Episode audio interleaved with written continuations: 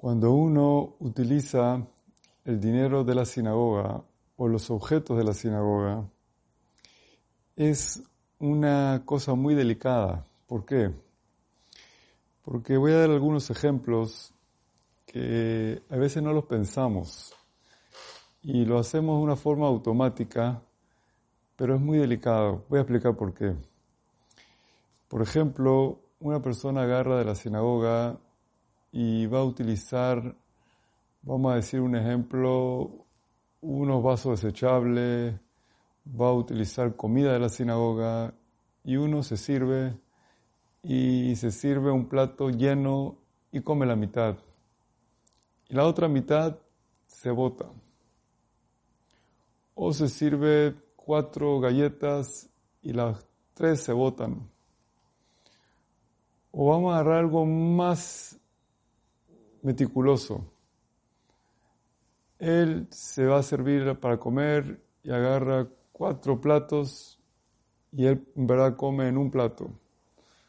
O él utiliza tres tenedores y él usa uno. O se va a secar la mano con tres papeles, cuatro papeles y él usa en verdad dos papeles.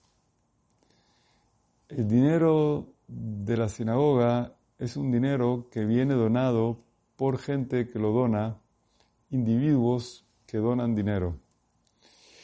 Y cuando es por individuos que donan dinero, cada uno lo dona con otra mente.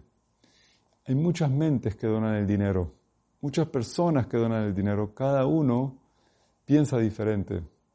Cada uno lo dona con otra intención. Cada uno lo dona con otra cabeza y con otra forma de pensar. Algunos lo donan large, que se use, que se vote, que la gente se sienta rico, que se sienta bien, que se gasten, a mí no me importa. Pero hay algunos que no piensan así, que lo donan, no, pero que se use lo justo, lo necesario. Yo no quiero donarlo para que la gente lo gaste a lo loco, no. Yo quiero donarlo para el uso mínimo que sea necesario. Esto no es para que se vote. Entonces, como hay diferentes mentalidades y hay diferentes mentes, cómo la gente lo dona a la sinagoga y cómo piensa cuando lo dona, y cómo es la intención de los diferentes donantes y cómo son las intenciones de los diferentes gabaim, de las diferentes instituciones, de las diferentes formas de cuidar la institución, es muy difícil y muy delicado cuando uno usa el dinero kadosh. Por eso, lo recomendable es cuando alguien va a un lugar kadosh, no utilizar el dinero demasiado largo.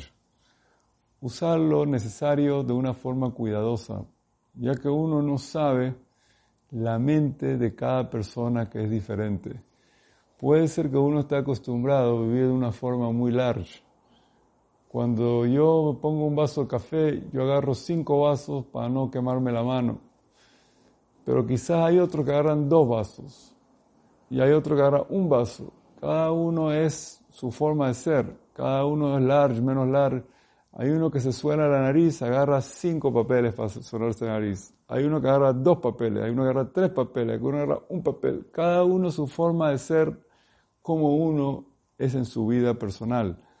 Pero cuando uno va a la sinagoga, uno tiene que ser mediano, lo normal y cuidado con un poquito menos de lo mediano, ya que se trata de una cosa Kodesh.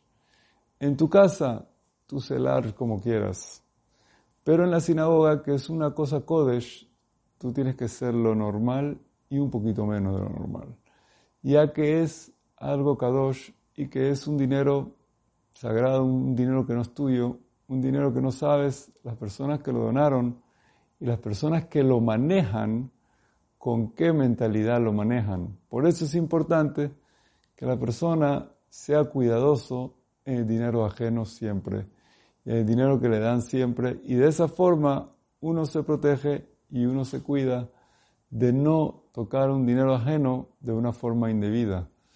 Y así uno está más tranquilo y uno se cuida y se protege. Sabemos lo delicado que es tocar un dinero que no es de uno de una forma indebida es muy delicado.